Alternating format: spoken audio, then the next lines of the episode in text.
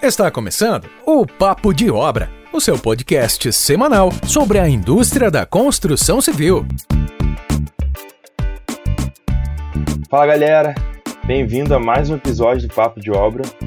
Hoje a gente traz para a mesa Alexandre Brits com o tema Desbravando a Norma de Desempenho. Manda um oi para a galera aí, Alexandre. Opa, é um prazer estar aqui com vocês. Espero aí que a gente troque bastante experiência legal mestre em engenharia civil e professor do curso de especialização da USP na área de tecnologia e gestão da produção de edifícios. Alexandre atuou como responsável da área técnica durante 12 anos na construtora Cirela.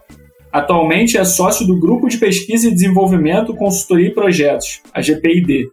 Além disso, é participante da elaboração da norma de desempenho e já foi responsável pela análise e implantação de mais de 100 projetos ao longo da carreira. E para começar esse episódio aqui, Alexandre, a gente quer que o episódio tenha a sua cara. Indica uma música pra gente levar aqui em todo o episódio. Opa, isso é muito legal essa ideia.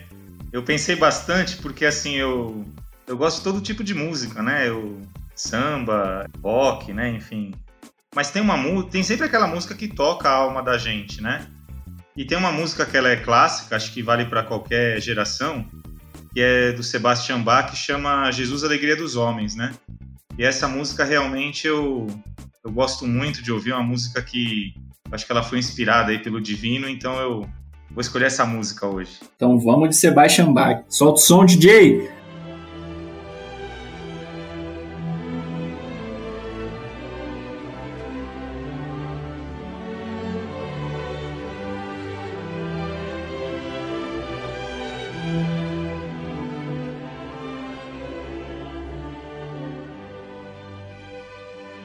Conhecendo um pouco Alexandre Brites fora do mercado de trabalho.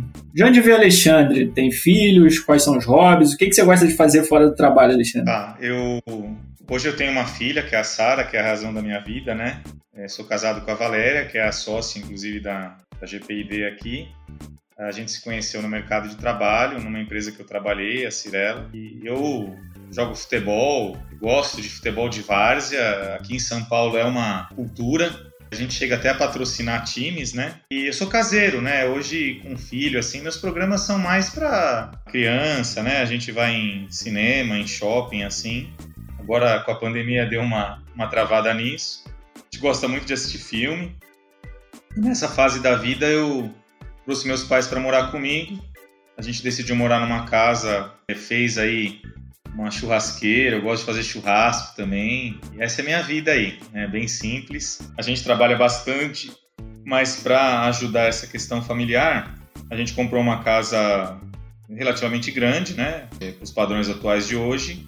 E na edícula dessa casa é o nosso escritório. Então, para ficar próximo da família, assim, aproveitar os momentos. Em São Paulo é muito trânsito, então a gente investiu nessa casa que, que mora com a família e na edícula de dois andares tem a sala de reunião onde a gente faz as lives tudo e em cima é onde fica o escritório com a secretária, a Valéria, né, os projetistas. Então é assim que a gente vive hoje. É um office já dentro do home office, né? É, e a gente teve sorte, porque a gente fez isso antes de saber da pandemia. Então, uma das dos diferenciais aí da GPID no momento é que a gente conseguiu aproveitar e fazer assim muita coisa, que nem vocês investiram em podcast, que é uma ideia excelente. A gente conseguiu fazer também porque não precisava se deslocar o trabalho, né? Então a gente tinha toda a infraestrutura, internet boa, é, computadores, tudo aqui em casa. Então a gente não parou e, e, investiu muito em lives também, porque a gente tem essa infra aqui em casa, né? É, isso é muito bom. E nos padrões atuais, morar em uma casa é super bacana, né? É. A gente sempre morou em casa, né? É uma cultura da minha mesmo de aluguel, né? E, e, quando eu gosto de cachorro, né? Se perguntaram de hobby, eu tenho uma São Bernardo, né? Caraca, uma São Bernardo? Nossa! É, não dá pra ter apartamento, né? então, cara, é muito legal. Vem muita gente aqui, né? Porque a gente tem um escritório aqui, então a gente acaba sempre marcando almoço, marcando algum, algum churrasco, assim. E faz sempre aquela festinha legal, né? A gente gosta muito de receber. A gente não é de sair, a gente é muito de receber. Isso é super bacana. Falando um pouco disso da, seu, da sua vida, né? Uhum. Quais são os seus exemplos de vida? Quem que te ajudou? Quem que é teu mentor hoje? Ou foi seu mentor durante sua carreira? Quais são os seus exemplos de vida? É, meu exemplo mesmo é meu pai, né? Outro me perguntaram isso, é até meio clichê ficar falando essas coisas, mas eu sempre notei assim meu pai na área de negociação, né? apesar de eu ser da área técnica, né, meu pai não é engenheiro, mas ele era um bom negociante, assim, ele tinha umas estratégias muito boas.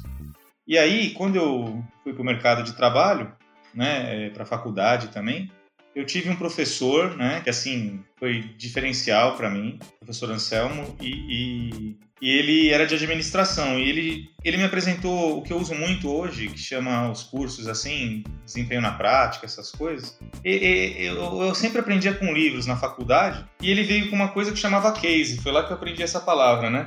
E ele trouxe muitos cases da área de administração, eu fiquei fascinado com aquilo. Ele passava filmes durante a aula e não era comum, né? Não tinha esses recursos que tem hoje. E o cara assistiu, sabe? Ele levava do bolso dele lá os filmes, o data show, na época era muito complicado isso. E ele eu falei, pô, eu queria ser isso, né? E aí eu entrei, eu fiz a, eu fiz a faculdade que hoje chama Uninove, né? Hoje é bem conhecida. Na época era uma faculdade na, em São Paulo, ela nasceu na Vila Maria, onde eu morava e era a Faculdade Integrada 9 de Julho. E ela foi o primeiro curso de engenharia do Brasil noturno. E eu queria fazer engenharia, eu trabalhava, então eu fui estudar lá. E aí, quando foi terminar, um dos professores falou: você precisa fazer mestrado. Eu nunca tinha ouvido essa palavra, eu tinha ouvido a palavra pós-graduação, né? E, e, aí eu fui procurar, eu fiquei três anos tentando entrar na USP, que lá não é, não é igual, é mais difícil entrar no, no vestibular, né? Na pós é mais por indicação, em provas, entrevista, mas não é assim tão técnico, né? E eu fiquei três anos lá porque eu não conhecia ninguém, acabei entrando. E nesse meio tempo, eu, você falou de mentor, eu acho que tem dois que eu, eu até queria indicar, assim, ó, tem um professor de matemática que ele é muito famoso no Brasil, ele tem um site, tem hoje no Facebook, ele chama Prandiano, muita gente conhece. E eu fiz um com ele e, nossa, mudou desse curso, a minha visão de ver cliente, de questão comercial mesmo, né? Ele tem uma pegada muito forte. Eu indiquei para muita gente. E aí o professor Sabatini, que foi a pessoa que mudou minha vida, ele é um, um dos professores mais famosos que passou pela USP, e ele acreditou em mim, ele me indicou para Cirela. E lá eu conheci o Zorzi, que foi meu.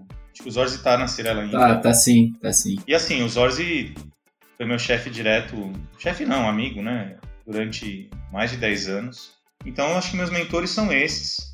São pessoas, todas elas, absolutamente éticas, honestas, sinceras, assim. Não foi fácil trabalhar com essas pessoas, pessoas duras às vezes, né? Só que isso fez o nosso caráter, né? A forma que a gente atua hoje é devido a esses mentores aí. E aí eu, eu tenho uma visão mais humanista, assim, sabe, das coisas nos meus projetos pensar no ser humano, nos funcionários. A gente tem uma forma de trabalhar absolutamente diferente das empresas. É tudo muito livre aqui. É, a gente já era home office antes da, da pandemia. É, isso é muito bom. Isso, isso você falou. A gente até teve um podcast que a gente falou bastante sobre isso, de o que está acontecendo agora com a pandemia, né? Eu acredito que tem, a, o brasileiro tem um pouco da cultura que você tem que estar tá ali de 7 às 5, de é, 8 às 6, né? Não sei. Mas uhum. é muito mais importante a sua produtividade, né? A sua entrega ali, o que, que você entrega para a empresa do que os horários em si. Claro. Então, a gente sempre trabalhou com isso e sempre trabalhou com prêmio. Eu aprendi. Eu não vou falar que o Eli Horn foi meu mentor, não tinha uma, uma proximidade grande com ele, mas a gente tava lá, né, e via as atitudes da empresa e, por exemplo, na Cirela com Eli Horn, eu aprendi o que, que era prêmio. Eu tinha trabalhado uh, anos em outras, outros locais, né? E aí eu nunca tinha ganhado um prêmio. E a primeira vez que. Hoje vocês sabem o que é isso, é meio normal de falar, mas, meu, há 20 anos atrás que eu comecei, não existia a palavra bônus. O salário era isso aí, você trabalha por salário. Então, mesmo que você tinha resultados bons. E aí eu percebi que o prêmio é uma coisa que é, estimula, motiva muitas pessoas. Então, eu, eu, trabalho com prêmio mensal aqui. Se a gente pegar muito projeto, é, se a gente tiver resultados bons, a gente premia, mesmo que seja 10% do salário, ou 50% ou dois salários. Só que a pessoa tem um variável direto, assim, sabe? Sem muitas regras de, de ficar lá, se atendeu isso ou aquilo. Se a empresa tá bem e o cara tá lá, ele tem uma, um mérito, entendeu? Não tem esse negócio de atingir meta. Ele tá lá, a empresa atingiu o resultado, ele merece. Né? Então, isso, a nossa empresa já trabalhava assim antes da pandemia. É, isso, isso é muito legal, isso é muito legal. Que a cultura do brasileiro mude um pouco nesse sentido e mais empresas comecem a fazer o que você faz na sua. Isso é, isso é muito bacana. É, a gente aprende com os outros, lógico. Eu tem o Google que todo mundo fala. Eu fui uma vez no Google, né? Tem uma funcionária, a Fernanda que trabalha com a gente também, que é uma pessoa que a gente se inspira, que é da área de marketing. Por isso que a gente tem muita coisa de marketing. Ela fez um curso no Google lá também. Eu tive no Google para fazer uma visita, até pela Cirela. Conheci o presidente do Google, né? Ele, a gente foi uma vez lá e ele veio uma vez na Cirela e eu estava nesse comitê e eu vi que assim, a gente pô, não trabalhava certo. A palavra é essa, né? Eu falei, quando eu tiver minha empresa, óbvio que não dá para mudar a cultura de uma Cirela do tamanho que é. É difícil, né? Lógico. Uma cultura, muitas pessoas. A minha empresa tem 10 pessoas, né? Então, eu falei, vou fazer. E a empresa que eu me inspirei para tudo isso foi a Disney. Eu fiz dois cursos da Disney. E aí eu vi que é, tem que ser sério. A Disney é uma das empresas mais sérias, mais assim exigentes com funcionários porém todo mundo trabalha feliz. Então eu, eu fui tentar ver o que, que, eu podia fazer. Então a gente tem essa pegada de ter os bônus, ter muito brinde, muito benefício. O salário é, é só uma parte do, do, que a empresa oferece para o funcionário, sabe? Só uma parte. E como é que foi começar nessa área técnica de engenharia civil? Como é que você, você arrumou para essa, essa área mais de patologia, norma de desempenho? Como é que foi essa mudança de, de área? É, quem, quem me conhece assim sabe que eu sempre fui da área técnica, né? Eu nasci para isso, assim, eu gosto. E eu, quando eu gostava muito de música, música eletrônica quando eu era adolescente, e aí eu queria fazer engenharia eletrônica, achava até o nome bonito. Então eu fui fazer no colegial técnico em eletrônica, essas faculdades técnicas, aliás, eu, eu não sei se existe mais do jeito que era.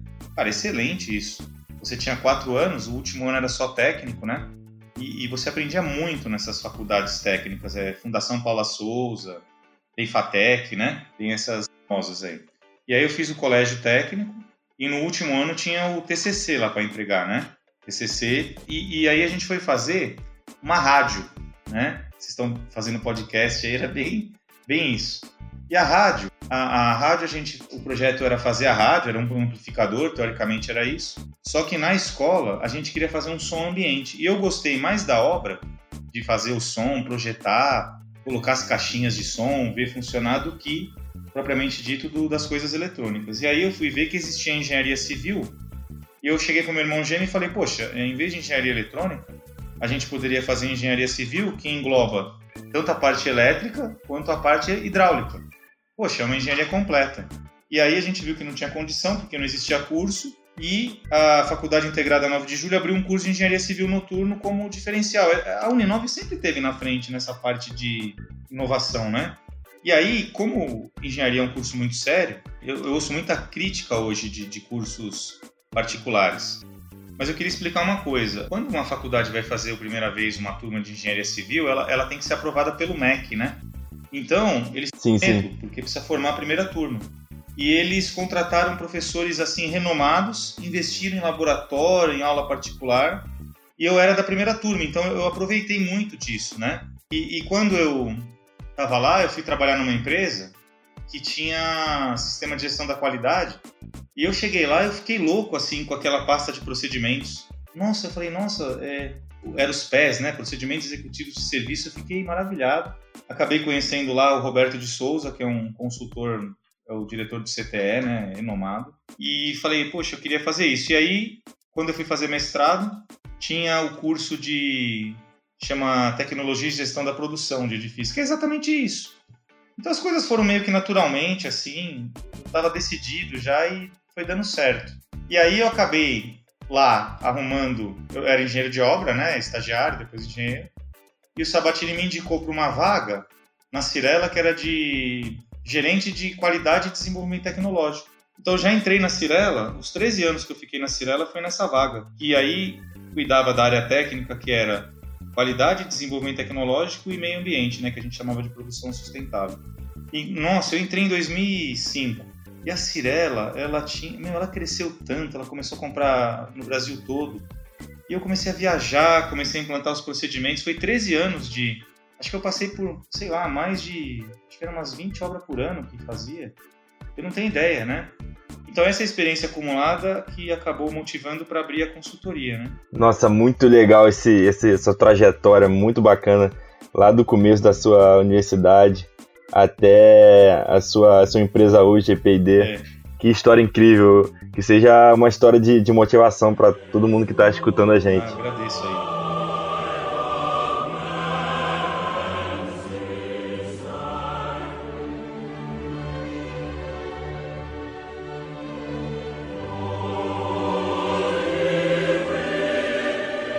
É, indo para o nosso segundo bloco aqui de conteúdo, Alexandre, falando da norma de desempenho em si, tá. a NBR ela surge em 2013, né? Para quem não sabe o que, que ela acrescenta, você poderia comentar um pouquinho o que, que, ela, que ela trouxe em 2013? É, assim, para engenharia civil é igual religião, é antes da norma de desempenho e depois da norma de desempenho. Ela é um, é um marco, é um divisor de águas. É, ela foi publicada em 2013, mas os textos existem há mais de 20 anos, né?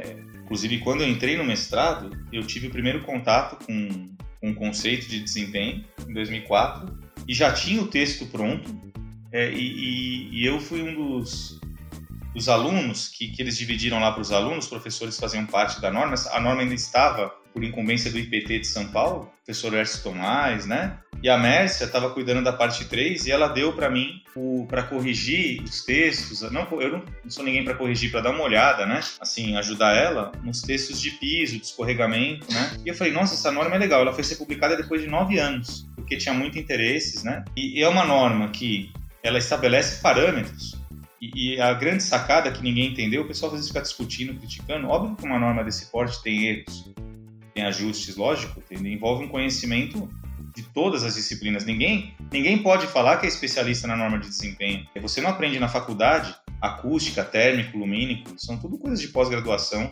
né? Então você não, eh, você pode ser um clínico geral, mas você não vai operar ser um cirurgião de acústica, de térmica e de lumínico, né? São, são temas super complexos, tem que respeitar. E aí, quando eu estava na Cirela que começou a votação da norma, eu fui assim, acho que agraciado de estar vivo nessa geração e acabei indo em todas as reuniões de votação, implantei na Cirela, fui o líder para implantar um grupo em todas as empresas do grupo da Cirela, com todo o respaldo dos Orsi, e a gente implantou, né? Então a gente tem uma afinidade. E aí, até eu, eu vi aí no, no mini currículo que, que você leu, hoje aqui no escritório, a gente acho que tava, já implantou mais de 400 é, é, projetos no Brasil de desempenho, né? Subiu muito rápido. E assim, a norma, ela, o grande diferencial, a grande sacada dela é que pode usar qualquer material e qualquer método construtivo. Acho que as pessoas não perceberam isso ainda. Ela abriu mercado para inovação, para produtos e métodos construtivos. Ah, se você quiser fazer que nem, se quiser não, aqui em São Paulo tem fachada com isopor.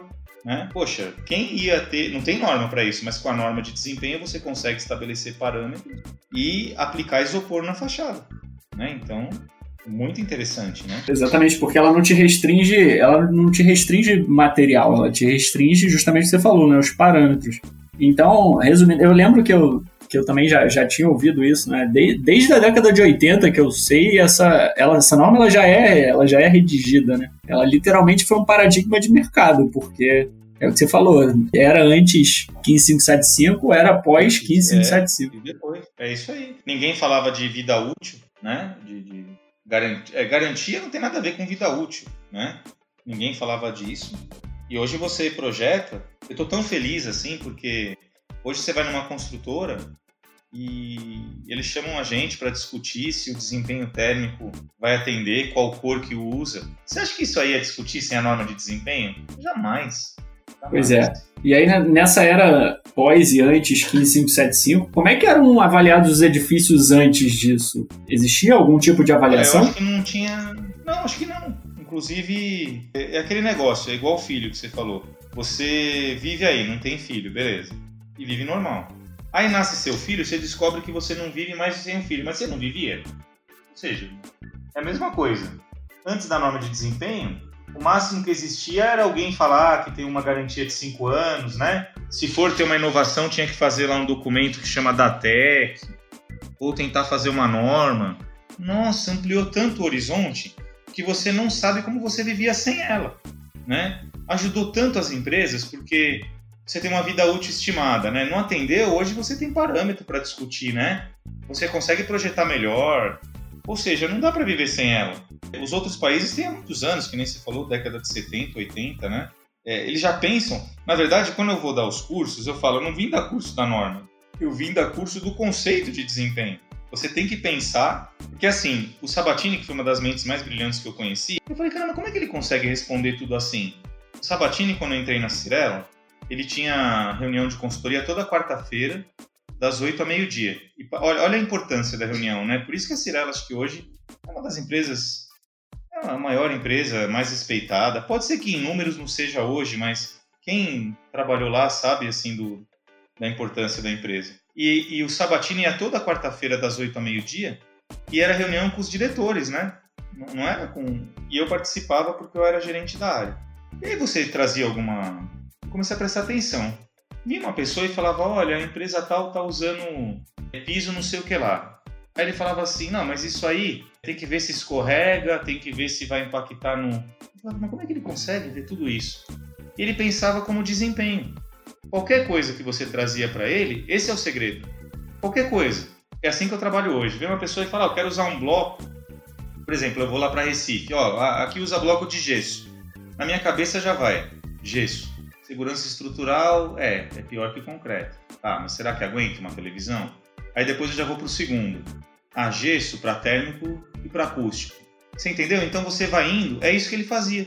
Então não, ele tem um método de pensamento. Você tem que pensar de acordo com o desempenho, até chegar no item de durabilidade. Será que vai aguentar 20 anos? Então é um segredo. É, é assim, tudo você pode pensar e vai impactar no desempenho, até para um produto. Até para um produto, porque desempenho é para o sistema, mas você consegue encaixar ele dentro do sistema e ver se vai impactar nos diversos requisitos, entendeu? É, isso é muito legal que você falou. Você cria na sua mente um, um, checklist, né? Isso. E aí você vai dando check, dando check, até chegar o momento que você tem que adotar uma solução ou outra. Claro. E aí a sua cabeça fica condicionada a isso, né? Isso, é, é uma questão de pensamento, raciocínio lógico. Por quê? A vida, eu gosto de uma frase que a vida se divide no que mata e o que não mata. Os três primeiros de desempenho, eles são inegociáveis. É segurança estrutural, segurança no uso e utilização e segurança no incêndio. Esses três primeiros, se tiver risco, é melhor nem desenvolver. Agora, os outros de habitabilidade, não que eles não são importantes. Mas, por exemplo, se você chegar lá e falar, ah, vai impactar no térmico, tudo bem, paciência. Às vezes tem prédio que tem ar-condicionado, às vezes ah, vai gastar um pouco de energia a mais. Mas ainda somos um país em desenvolvimento, né? É um país carente e tudo. Então, muitas vezes você vai pelo econômico mesmo. Agora, não dá para ir pelo econômico e pegar fogo, né? Então, eu gosto dessa frase aí que eu, eu falei num curso, aí as pessoas gostaram, ficaram repetindo, eu adotei essa frase. Estavam me enchendo o saco lá, uma vez na norma, parecia que a norma era de acústica em São Paulo, né? Aí uma vez eu falei, mas acústica não mata ninguém. Foi uma brincadeira que eu fiz, né? Até tem gente que fala que mata aí, fica brigando comigo, mas o que eu quis dizer é que existem prioridades, né? Muitas vezes eu vou numa empresa e a pessoa está discutindo meia hora comigo lá, iluminação natural, né? Que não passa por causa de 5% da área lá tal. Aí eu falo, você fez projeto de guarda-corpo? É, é só uma brincadeira que eu falo, né? É, não. Você não tá preocupado se vão cair gente, você tá preocupado com a luz, né? Tipo, entendeu? É uma coisa pra pessoa é, ver prioridades, sim, sim. né? Tem que, ter, tem que ter uma ordem de prioridade no seu projeto, né? Lógico. Exatamente isso. Claro. Segurança é inegociável. Onde aprendi isso? Eu fui na Disney Aqui em São Paulo teve um curso internacional da Disney e eu pensei que ia aprender do entretenimento, da qualidade Disney. O primeiro dia foi inteiro de segurança. Frase da Disney. Passo 1, um, segurança inegociável. Se precisa parar uma atração, aí que eu aprendi. Eu falei, poxa, até lá tem desempenho. Segurança inegociável. É, eu acho também que essa questão não dá, né? Não, não dá pra gente continuar qualquer coisa enquanto eu não tenho segurança. Não, a gente está é falando de uma construção, a gente está falando de N vidas, N famílias vivendo naquele local. A partir do momento que não é seguro, não, não dá nem para a gente continuar a conversa. Para por aqui. Não dá. Né? Por isso que assim, quando eu vou fazer o perfil de desempenho, a maioria me chama por causa de habitabilidade. A maioria. E aí eu faço algumas perguntas básicas lá, porque senão a gente nem entra no projeto, né? Tem projeto de incêndio? Tem. Ah, beleza. Porque aí uma pessoa está assumindo tudo, vocês concordam? Ah, o cara é projetista de incêndio, eu não posso passar por cima dele, né? Justamente. Não tem? Então você vai ter que seguir tudo que está aqui. Ah, ah, então não vou nem entrar. Hoje eu nem pergunto de estrutura, porque dificilmente uma pessoa vai fazer um, um prédio ser um projeto estrutural, né? Já está consagrado. Mas você acredita que em algumas regiões do país não tem projeto de incêndio, não dá para trabalhar, né? E aí vem segurança no uso e utilização. Ah, eu quero colocar um piso escorregadio no box. Bom, a gente não vai trabalhar, então. Ah, por quê? Não, porque não. Não dá. Depois vai ter um acidente aí, eu que vou ter que assumir a responsabilidade. Ah, eu vou colocar um. Eu quero colocar um guarda-corpo tal. Tem que fazer ensaio. Ah, a gente não vai fazer, é caro. Bom, então a gente vai parar por aqui. Porque não tem negociação. Né? Agora, puxa vida, fez um ensaio, deu um dB a menos, por causa de luz não passou um, um lux. Pô, vamos ver o que dá para fazer. Tem tolerâncias, entendeu? Lógico, tudo na vida é conversado. Mas uma coisa é você assumir um problema que é um grau de térmica, um lux de iluminação, um dB de acústica, e uma coisa que pode cair um guarda-corpo, né? Não dá para comparar, né? É, coisas que implicam muito mais no seu conforto do que na sua segurança, na sua vida. É né? lógico. Né? O problema é que as pessoas colocam tudo na mesma. O que eu brigo muito, que, que dá umas polêmicas aí, e eu não vou. Quem tá ouvindo o podcast, eu sempre fui muito transparente, assim, inclusive nos meus cursos ao vivo aí, nas lives, né? Tem coisa que não dá para negociar e tem coisa que dá para aceitar, mas isso em qualquer lugar da vida, né? Não, não dá para. E as pessoas às vezes ficam bravas porque a pessoa é especialista é, em, em, determinado assunto, ela quer defender até a morte dela. A norma de desempenho saiu em 2013 por causa de interesses, né? Você tinha 300 pessoas lá numa discussão e aí chegava um cara lá que vendia uma manta acústica, um carpete de madeira que alguém falou para ele que puxa vida, agora tem que colocar e esse cara tá com interesse é, ele não é um projetista, né? É, imparcial. Ele tem um interesse e, e, a norma... De vender o produto dele, né? É, lógico. Mas, mas a norma tem que ter esse cara. É, é, é obrigatório ter. Tem que ter o consumidor. Então era assim. Os representantes dos consumidores querem o desempenho europeu. Você chegava em reunião que os caras colocavam um gráfico da Áustria. Eu, eu fiz muita piada com isso em curso meu. Fazia um gráfico da Áustria, o desempenho acústico lá, térmico europeu, onde faz menos 30 graus, né? por idealismo, quer isso. Mas lógico que não quer pagar isso, né? Ela quer isso. E, e aí tinha um cara que queria colocar um, um desempenho acústico no piso porque tem um interesse comercial de algum produto, né? Então a norma não saía. Até que uma vez teve uma discussão feia e eu, eu levei uma planilha da, da Cirela com 50 ensaios, porque eu achei que o número de acústica para fachada estava alto. Então eu provei que 50 prédios de alto padrão, e nunca ninguém reclamou, tinha um desempenho, inclusive, relativamente assim, o mínimo da norma, né? Por que, que tem que ser esse número? Não tinha. Não tinha um embasamento bem, bem feito sobre isso, né? É, aí, não, você quer baixar o padrão, você quer. E aí eu falei, gente, vocês estão falando como se. Vocês acham que a empresa. É, não estou falando da Cirela. Você acha que a empresa vai pagar? Quem vai pagar, vocês acham a conta? O cliente. Porque a empresa vai falar assim: a partir de agora, vai ter que. Ó, vou dar um exemplo real então. O piso, uma laje de 10 centímetros que todos Minha Casa Minha Vida praticamente entregava, é uma laje de 10 centímetros, ela não passou no ruído de impacto. Que é uma não passa no impacto, né? É, uma das únicas novidades na norma é o ruído de impacto, o resto já tinha tudo em outras normas. E aí, as empresas tiveram que se virar para colocar ou contrapiso acústico, com manto, ou aumentar a espessura da laje, ou colocar essas membranas poliméricas, né? Ou seja, melhorou para o usuário, né? Mas quem paga a conta? No fundo, é um negócio. A construtora vai colocar no orçamento e se ela não quiser baixar a margem de lucro, ela vai passar isso para o preço do apartamento. Então quem está pagando é o usuário. O pessoal tem uma ilusão que vai aumentar o custo de construção e o preço vai ficar o mesmo. Não tem como, né? É um negócio. Né? A construção é um negócio, a incorporação. Então, Alexandre, se eu me lembro bem, ali na. É, a norma foi para consulta pública em, em 2007, né? E eu lembro que teve um alvoroço enorme, um lobby gigantesco das construtoras, porque ela defendia exatamente isso, que a partir da norma o, o preço do, do, valor do metro quadrado ali podia aumentar 5%, 7%, não sei. É, falava esses números mesmo. É, exatamente. Como é que foi esse, é, essa época? Como é que, que você tava, eu acredito que você estava lá, né, que nem você falou. Como, como, é que foi, como é que foi tudo, todo esse, esse lobby das construtoras? É, assim, eu tive também uma sorte que o, o presidente lá, eu não sei se fala presidente, quem toca a norma, agora eu esqueci. Acho que é presidente mesmo. O gestor da norma era o Carlos Borges, né? E ele era meu colega de turma do mestrado. Então, eu via ele duas vezes por semana e a gente conversava, né? E o que, que aconteceu? As grandes empresas que estavam participando não teve lobby nenhum, porque elas têm interesse. Você é uma empresa que atua dentro da norma, você vai dar diferencial para o produto, tudo. Agora, quem ficou sem participar, e aí vem é a Rádio Peão, né? Vocês estão fazendo podcast, aí é, é aquele telefone sem fio, né? Uhum. Ah, fazer isso, aquilo, a pessoa nem sabe o que estava nem interpretou direito, e aí acabou tendo muita coisa assim de, ah, essa norma veio para encarecer, vinham com preços mirabolantes. O que eu falo sempre nos cursos é o seguinte, se encareceu é porque você não seguia a norma. Porque se você seguir as normas que já eram vigentes, não há motivo de encarecer, tá? Não tem sentido. A norma de guarda-corpo é de 2008, a norma de é, térmico é de 2005, é, tem norma de lumínico também de 2005. Tem normas assim. A de acústica é de 87. Acho que a única. Olha, uma da, eu não consegui ver uma pessoa que me comprovou até hoje alguma novidade sem ser ruído de impacto. Ruído de impacto realmente não existia. Né? Então, de repente, o cara pode falar: não, eu seguia tudo e agora tem que colocar uma membrana no piso, eu vou gastar. Meu, é insignificante, não dá nem 0,1% da obra. Uma coisa.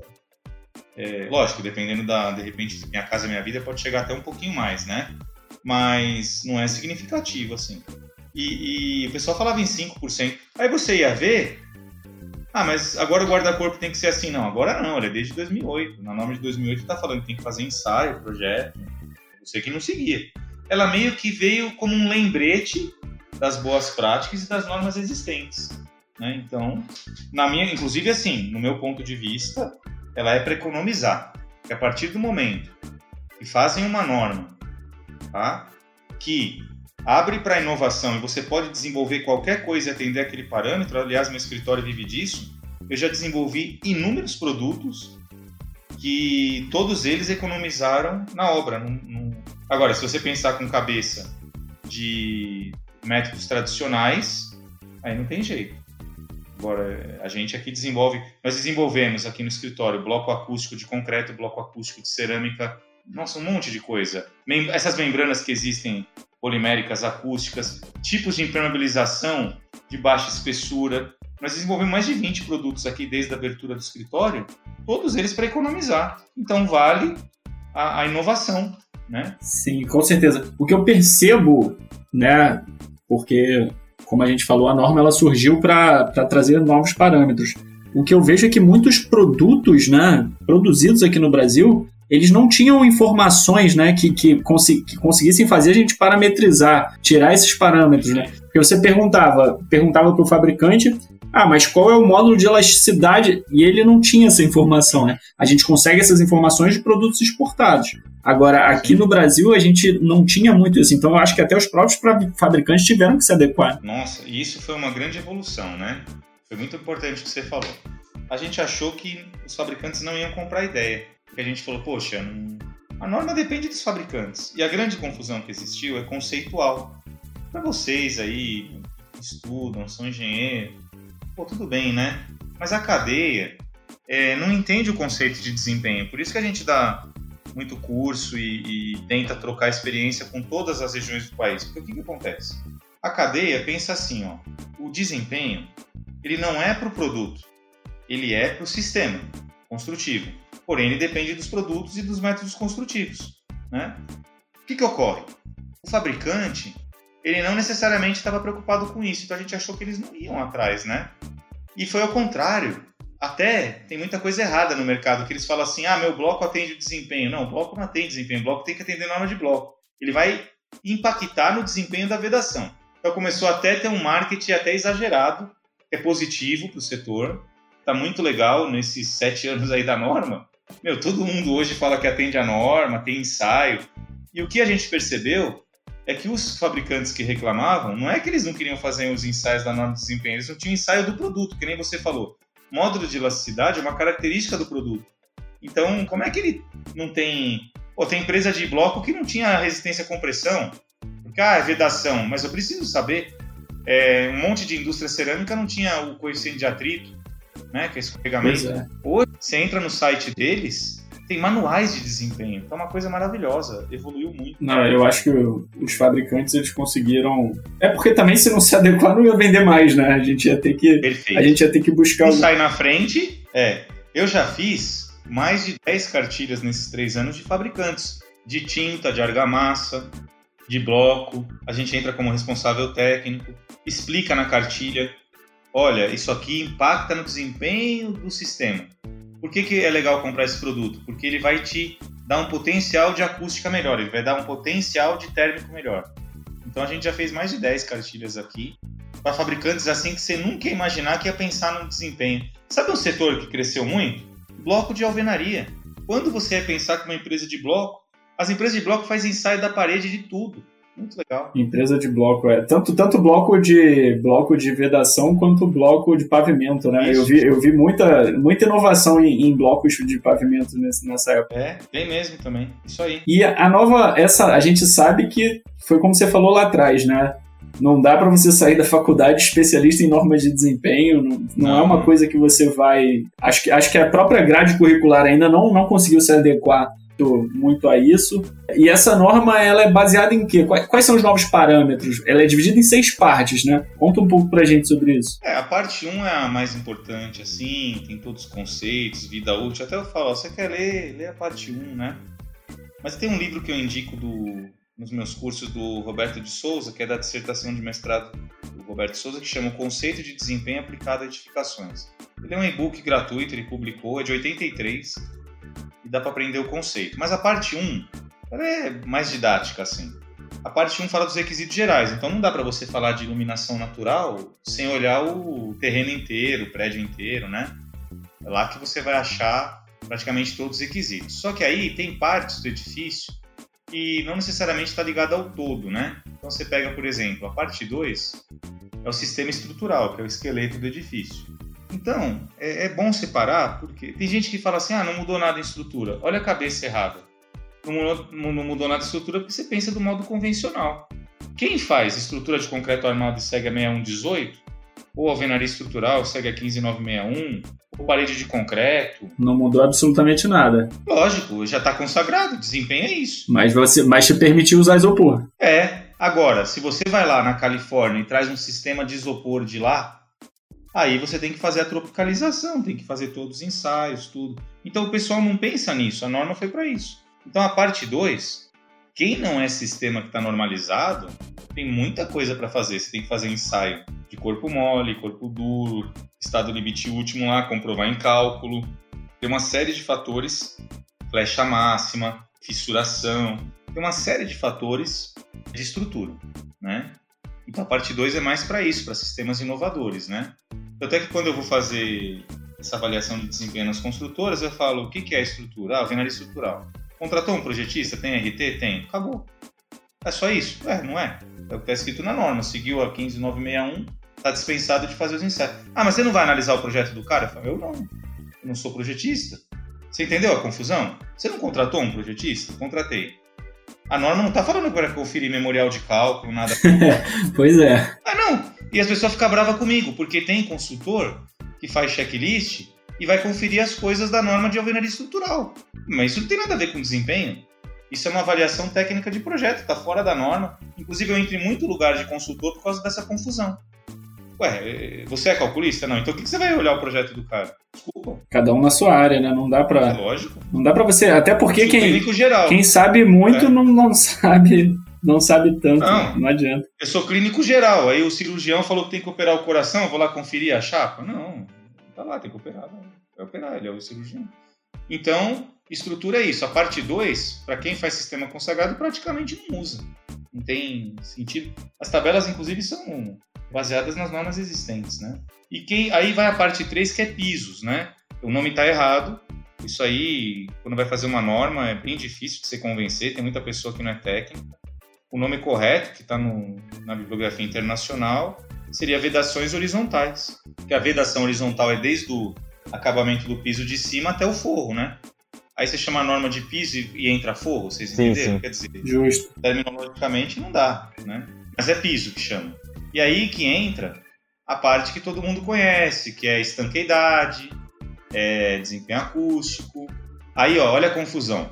A parte 4 se a parte 3 chamou piso, a parte 4 devia chamar parede. Aí lá chamou vedação, vedação vertical. vertical. É, então. E aí vedação vertical é desde a pintura externa até a pintura interna.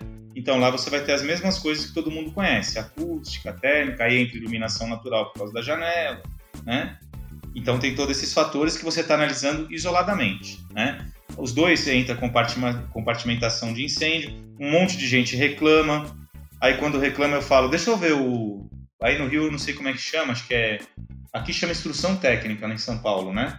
As ITs do bombeiro, eu não sei como é que chama aí. É, aqui também já tá, já tá, já tá começando a chamar de IT. IT. Aí o cara fala, ah, a norma de desempenho trouxe isso. Eu falei, você já leu a IT? A IT de 2001 já falava isso. Ah, mas eu não sabia. Bom, então você não seguia. Uhum. Né? A norma de desempenho não trouxe novidade nenhuma. Tem que compartimentar vertical e horizontal. E aí, olha a confusão. A parte 5 é coberturas. Cobertura é piso. É, é simplesmente uma vedação horizontal que está exposta. Não devia ter uma parte separada. Mas saiu assim. Tudo bem. Por quê? Porque senão vai ficar muito grande, enfim, cobertura tem uns requisitos adicionais. E a parte 6 de sistemas hidrossanitários também assim, serve para inovação, porque todos esses produtos que são normalizados hoje, PVC, polipropileno, CPVC, está tudo coberto pelas normas. Essas normas, elas já têm uma pegada de desempenho, né? As normas de instalações hidráulicas. E as normas são boas. Então, a norma de desempenho ficou de coadjuvante. Agora, é, inventei um tubo de vidro. Opa, aí vai ter que fazer todos os ensaios e comprovar que é coerente com os materiais que são consagrados. Basicamente é isso. Um avanço enorme. Muita gente descobriu as coisas que existiam nas normas de mais de 20 anos. Eu gosto de um gráfico que o Carlos Borges usava. Ele foi uma vez, acho que em Brasília, lá, o pessoal ofendeu ele, ele contou para nós tudo. E aí, ele fez um gráfico que eu uso nos meus cursos até hoje. Ele falou assim: olha, a norma é, de desempenho cita mais de 300. 200 já tinha mais de 10 anos. Ou seja, não. É, então o pessoal não seguia, né? Ele começou a descobrir tudo isso com 15575, né? Olha, a maioria das vezes que eu fui apresentar em empresas grandes, diretoria, tudo, eu meio que. A gente conquista muitas vezes o cliente por causa disso aí, desse conhecimento do histórico, né? Ele vem lá e faz uma lista normalmente. Agora, com a norma de desempenho, tem que seguir a iluminação natural e o caixilho tem que aumentar. Agora com a norma de desempenho, papapá. Aí você pega tudo aquilo e fala, olha... Vai riscando, né? isso aqui já não, isso aqui não. Isso aqui é do código de obra da sua cidade, sempre foi área de iluminação é, 15%, você que não fazia. Isso aqui está na IT do bombeiro do seu estado, desde o ano tal. Isso aqui está na norma de guarda-corpo. Aí o cara fica envergonhado, ele fala, caramba, e ninguém nunca pediu. O projetista não colocou. Aí realmente fica é outra história. Aí começa os questionamentos. É, aí tem né? que ver se o projetista não colocou, se a empresa fez, tem que ver se o, lá não tem uma fiscalização na cidade, virou cultura não fazer. Para quem está em empresa grande, o que eu falo é assim: às vezes está fazendo uma obrinha pequena, não tem, o fiscal não vai lá, você acaba até construindo fora de norma, ninguém te enche o saco. Trabalhar em empresa grande, meu, empresa grande é vitrine. Então, não tem muita escapatória, não. Tem que seguir mesmo. Eu acho que o grande gap mesmo foi essa questão das, das responsabilidades e corresponsabilidades e definição de prazos, né? Porque Sim. antigamente todo mundo se baseava muito na questão é. do Código Civil, que estipulava lá cinco anos e vambora. É, era tudo muito, muito aberto, né? Deixava, deixava margem para as coisas. O ponto que você colocou. Isso, aí sim, mudou total. Porque a partir do momento que estabeleceu o conceito de vida útil, por exemplo, essas patologias que tiveram aí de desplacamento cerâmico. Ah, desplacou depois de dois anos, tá fora de garantia. Quer dizer que pode cair toda a cerâmica com dois anos? Garantia não tem nada a ver com isso. Isso aí tá ligado à vida útil, né? Existe uma confusão muito grande. Garantia seria, assim, uma coisa que não é sistêmica. Sei lá, um, uma cerâmica ficou oca lá e o cara vai chamar depois de 10 anos? Concordo, pô. A consultora não tem que assumir nada disso. Aí chega depois de 5, 6 anos que tá morando, 8 anos.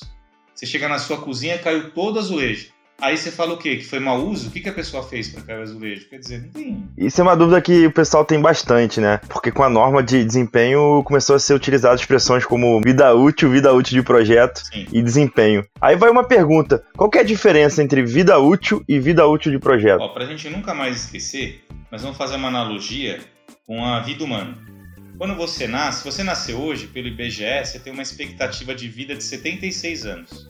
Ou seja, Deus chegou lá, criou você e falou assim: ó, se você seguir tudo direitinho, não beber, não fumar, comer legal, não dá para viver direito, mas fazer check-up, você tem uma expectativa de vida de 76 anos. Essa é a vida útil de projeto, entendeu? Você está projetando. Olha, se você fizer as manutenções ao longo do tempo, tiver que fazer uma repintura, um, um rejunte, trocar esse equipamento, seu prédio vai durar lá, vai, uma fachada, 20 anos. Ok, beleza. Pode ter fator não previsto em projeto? O cara faz tudo direito, o ser humano. Ele pode atravessar a rua e morrer. Pô, fator não previsto em projeto. Deu um terremoto, no Brasil não dá terremoto. Caiu lá a cerâmica da fachada. Ué, não deu terremoto, a partir de hoje vamos projetar para terremoto. Então, vida útil de projeto é como se fosse a expectativa de vida do brasileiro. Ele pode até morrer antes, ou bem depois. Tem gente que morre com 100 anos. Inclusive, tem uma confusão que a vida útil de projeto ah, é só 50 anos? Não, mas não é que com 50 anos pode cair o prédio. É que com 50 anos fica tão obsoleto algumas coisas que você tem que fazer até um retrofit para substituir a instalação. É tipo assim, o cara tá na UTI lá, você dá uma ressuscitada no cara, né? Então, vida útil de projeto seria a expectativa de vida.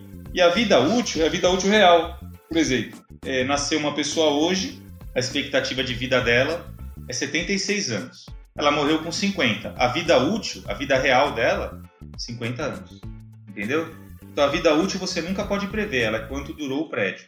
Só que a diferença é que o prédio não morre, o prédio é ressuscitado. O retrofit é a ressurreição do prédio. Esse Morro da Viúva que você citou é um exemplo excelente, acho que ele tem 90 anos, não é isso? Por aí, né? E ele está lá firme e forte. Só que agora, nesse retrofit que está sendo fazendo, que é um dos maiores do Brasil, é parte do pressuposto que ele foi ressuscitado. Acabou aquela vida útil e deram uma nova vida para ele, entendeu? E aí ele vai ter uma outra expectativa agora de vida, né? Ele não chega a morrer assim, precisa demolir o prédio. Não, e nessa analogia também a gente não quer que os prédios morram nunca, né? a, a gente. Nunca, não, o prédio não morre nunca.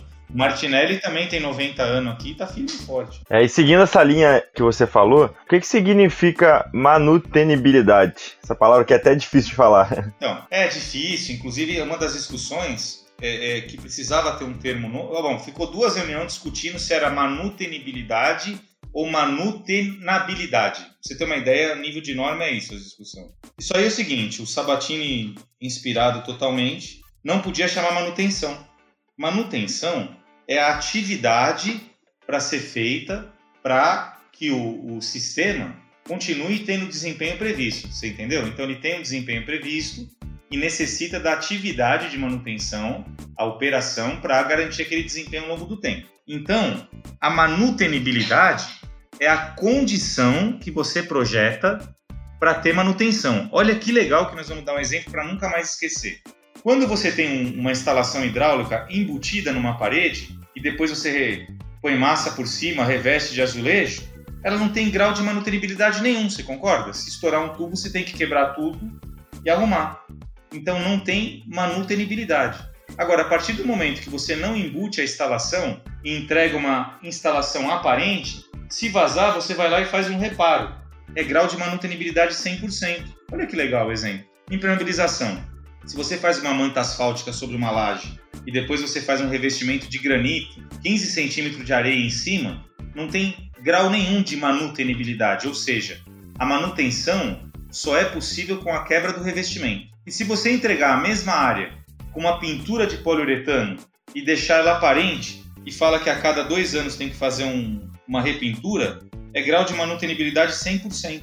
Então, manutenibilidade é o grau que o projeto e o sistema permite você fazer manutenção sem interferência de quebrar o revestimento, substituição, entendeu? Perfeito, acho que muito didático, não dá, não daria para ter sido melhor. É, é, a capacidade da gente executar aquela manutenção, é. né? Não dá para gente, é, a gente tem que justamente diferenciar as palavras, manutenção e manutenibilidade, é. que são coisas opostas. Manutenibilidade é o que me dá o acesso à manutenção. Isso, ó, pessoal sempre dá. Eu gostei de dar exemplo. Eu gosto de dar exemplos que são mais.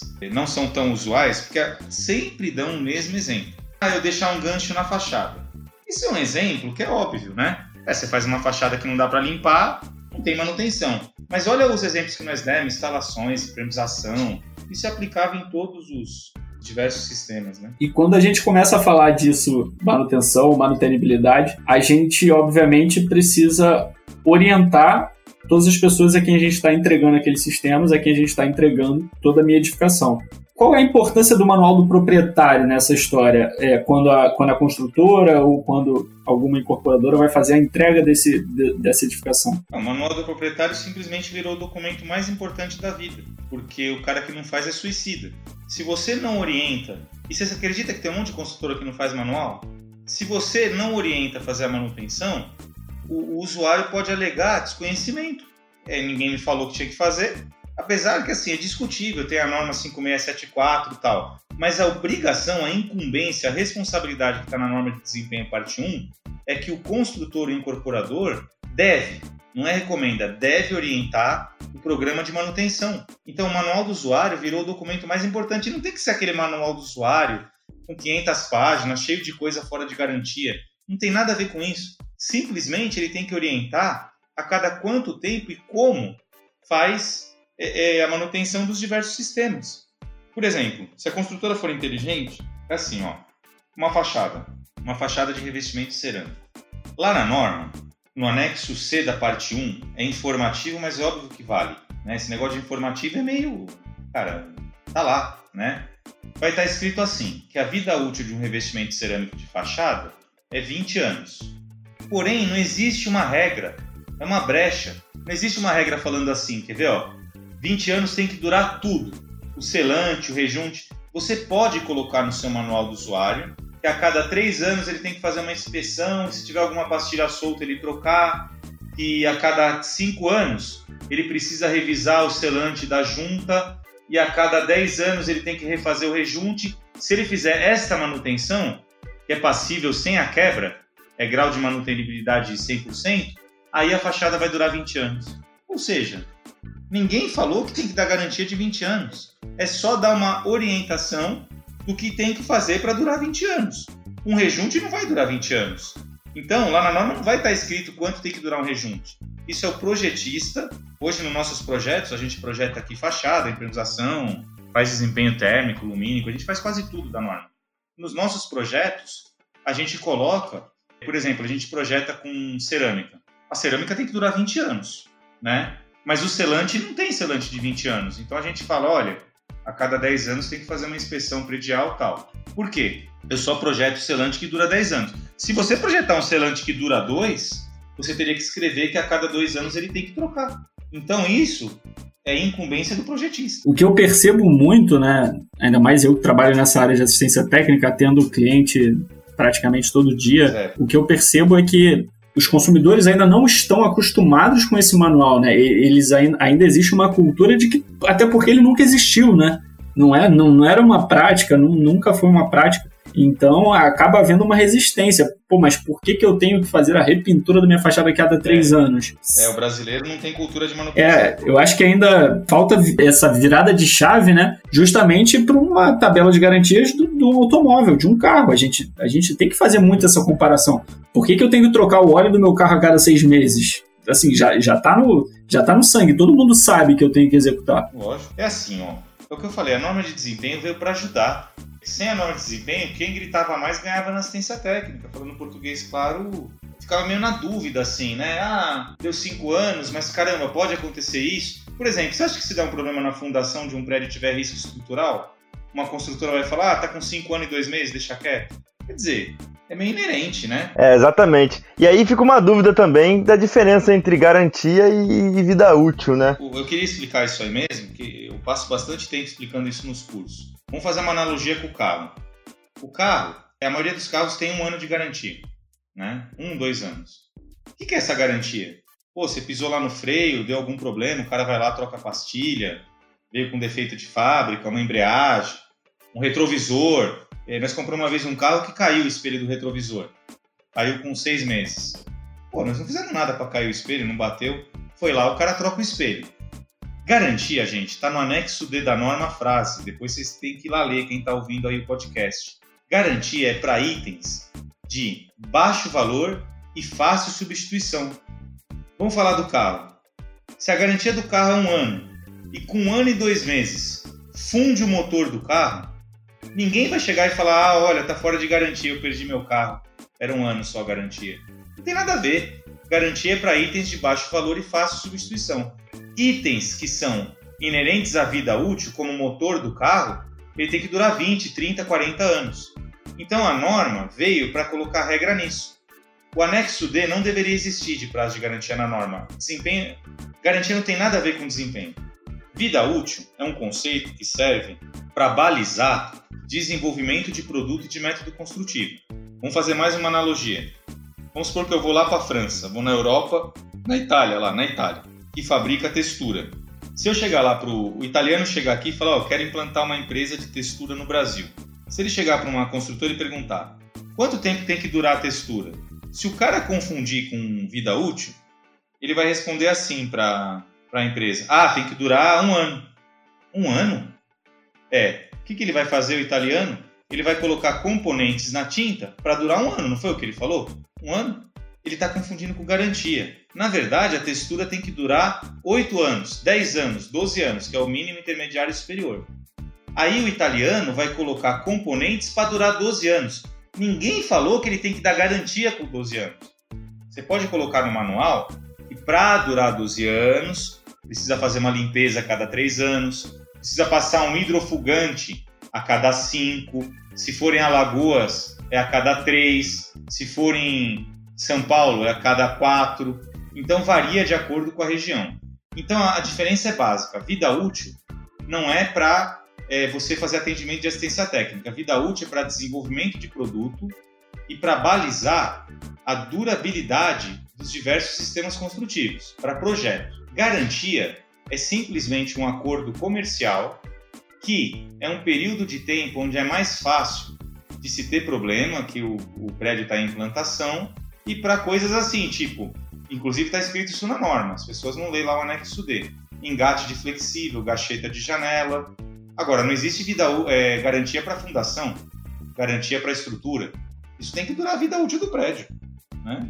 Nem dá para fazer manutenção nessas coisas. Tipo, impermeabilização do térreo. É 20 anos de vida útil.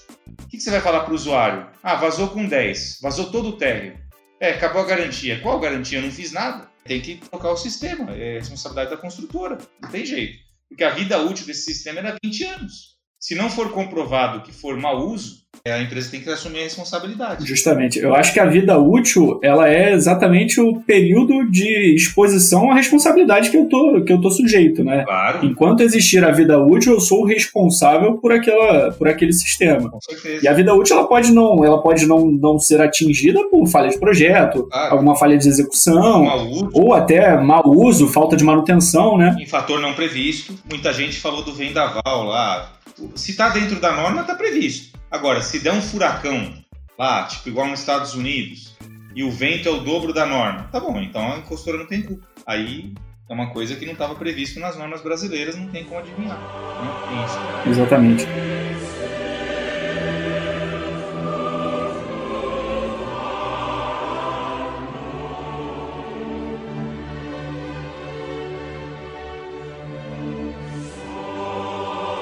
E, infelizmente, entrando no nosso último bloco aqui, né, uhum. Alexandre, para quem quer começar nesse setor, quer, quer se desenvolver nessa questão de qualidade, norma de desempenho, como é que você enxerga, como é que, qual é o primeiro passo disso? Por onde a gente pode começar e quais oportunidades existem? Olha, foi uma excelente pergunta. Se fosse antes da pandemia, eu ia falar que as pessoas precisam estudar muito, que é assim, tem cursos de pós-graduação, e indicar lá o o PGP da USP, deve ter algum no Rio que vocês podem indicar, bola para frente. Olha, com a pandemia, tem tanta coisa hoje disponível na internet gratuitamente. No nosso canal aí, que tem vários patrocinadores, né? Alexandre Brits, o canal do YouTube, tem cursos completos. Ou seja, hoje a disponibilidade de material é assim, é abundante, né? Eu vou recomendar o nosso canal, que é o Alexandre Brits aí, no YouTube tem vários cursos gratuitos, tem a plataforma GPAD, tem muita coisa lá. É, dá para ficar estudando um ano. Nós temos sei lá quantas mil horas. É, dá para estudar um ano o tema. Com os, é, vários aí, o Marcelo Nudo já participou aí do podcast, ele foi entrevistado. Não é coisa de entrevista, é curso mesmo, né? Então vou indicar nosso canal. Eu me assusto com os números. É, tem gente que acha que o nosso canal tem muita gente, tem 3 mil e poucas pessoas inscritas, às vezes tem live que dá 1.500 pessoas. Nossa, é muita gente, devia ter um milhão. Eu fico assustado com os engenheiros que não buscam conhecimento. é, devia ter um milhão. Quantos engenheiros tem no Brasil? Então, assim, é pouca gente ainda que está aproveitando essa demanda gratuita de qualidade. Deve ter outros canais até melhor que o meu. O meu, a gente faz o trabalho sério, eu posso indicar, tá? É um grande isso hoje é, é, é, assistir online aí, AD, cursos de alta qualidade. Né? É, eu super recomendo. Eu te conheci vendo as suas lives é, durante a pandemia e sou super fã hoje em dia. Obrigado. É, então, o pessoal que está tá escutando a gente, dá uma entrada lá no canal do Alexandre, porque é só coisa muito boa. E, e também as lives que ele fez, você consegue buscar no, no YouTube, uhum. porque elas estão gravadas. Então, Sim. é de uma qualidade imensa. Mas eu super compartilho do que você falou. Eu acho que tem é, muito engenheiro que, que não busca esse conhecimento uhum. e, e, fica ali é, nichado no, no que está fazendo e não, não tenta é, expandir seu horizonte. E, e, no mundo super rápido hoje em dia, né, é. super desenvolvido, globalizado, a gente não pode deixar isso passar. Não pode. Não, hoje quem está fora da internet, olha, os conteúdos são de altíssima qualidade, a produção de altíssima qualidade. A gente lançou séries, né? Tem pessoa que é mais preguiçosa. Tem uma série que chama O Que É, que é vídeo de dois minutos. Às vezes você está indo para uma reunião, puxa, o cara fala, meu, o que, é desempenho tal? Tem um vídeo de dois minutos explicando lá. Mas tem live, nós fizemos uma maratona de desempenho, foi a nossa primeira live. Foi antes da pandemia, a gente estava investindo nisso já. Foi seis horas direto. Seis horas. E tá lá. A norma de desempenho explicada, tem curso de quatro horas lá. Tem bastante coisa. Eu acho que você já deu um spoiler pra gente, né? Mas qual livro você recomenda pro ouvinte? Olha, é, eu pensei muito nisso. Tem um livro que realmente é um livro muito simples, eu vou falar, mudou minha vida, a pessoa vai ler e falar, nossa, esse livro mudou a vida. Eu não vou falar de livro super complexo, não. Tem um livro que mudou realmente nosso modo de pensar, que chama Nos Bastidores da Disney. É, eu já dei mais de 100 livros desse. É, todo funcionário que trabalhou comigo, inclusive na Cirela, todo funcionário que vinha trabalhar comigo, eu dava esse livro e falava, antes de começar a trabalhar, lê esse livro aí. O cara entender a filosofia Disney, né? Hoje a gente tem aí a filosofia GPID, mas é tudo baseado lá. Então é um livro bem fácil de ler. Todo curso meu eu, eu levo esse livro e sorteio. Eu acho que já comprei mais de 100 livros desses. Chama Nos Bastidores da Disney, do Tom Connellan. Uma linguagem muito fácil. Você consegue ler esse livro em dois dias. O livro acho que tem umas 200 páginas por aí. É bem simples de ler. Ah, muito, né? muito legal. É muito legal, muda nosso modo de pensar. Legal, obrigado pela, pela indicação. E para finalizar, qual frase você leva para sua vida? É, eu falei a frase Falei a frase durante o curso. É uma frase que todo mundo brinca comigo, às vezes marca as pessoas. A vida se divide no que mata e o que não mata. Eu uso isso muito, mas é uma brincadeira para priorizar as coisas, né?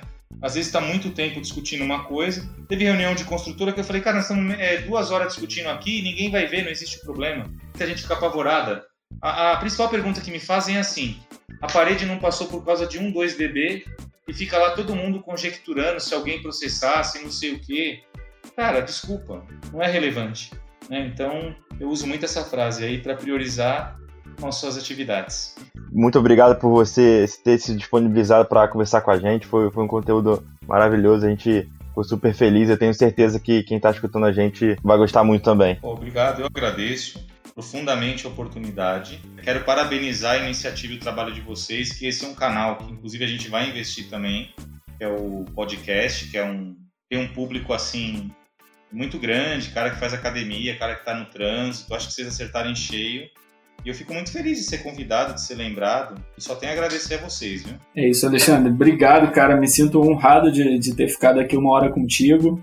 Tenho certeza que norma de desempenho não teria ninguém melhor para conversar com a gente sobre isso. A sua frase aí do a vida se divide no que mata e o que não mata, a norma de desempenho também se divide nisso, né? É, também, também, é tudo isso aí. tudo isso Eu acho que a gente tem que se basear por isso aí. É isso, cara. Muito obrigado de verdade.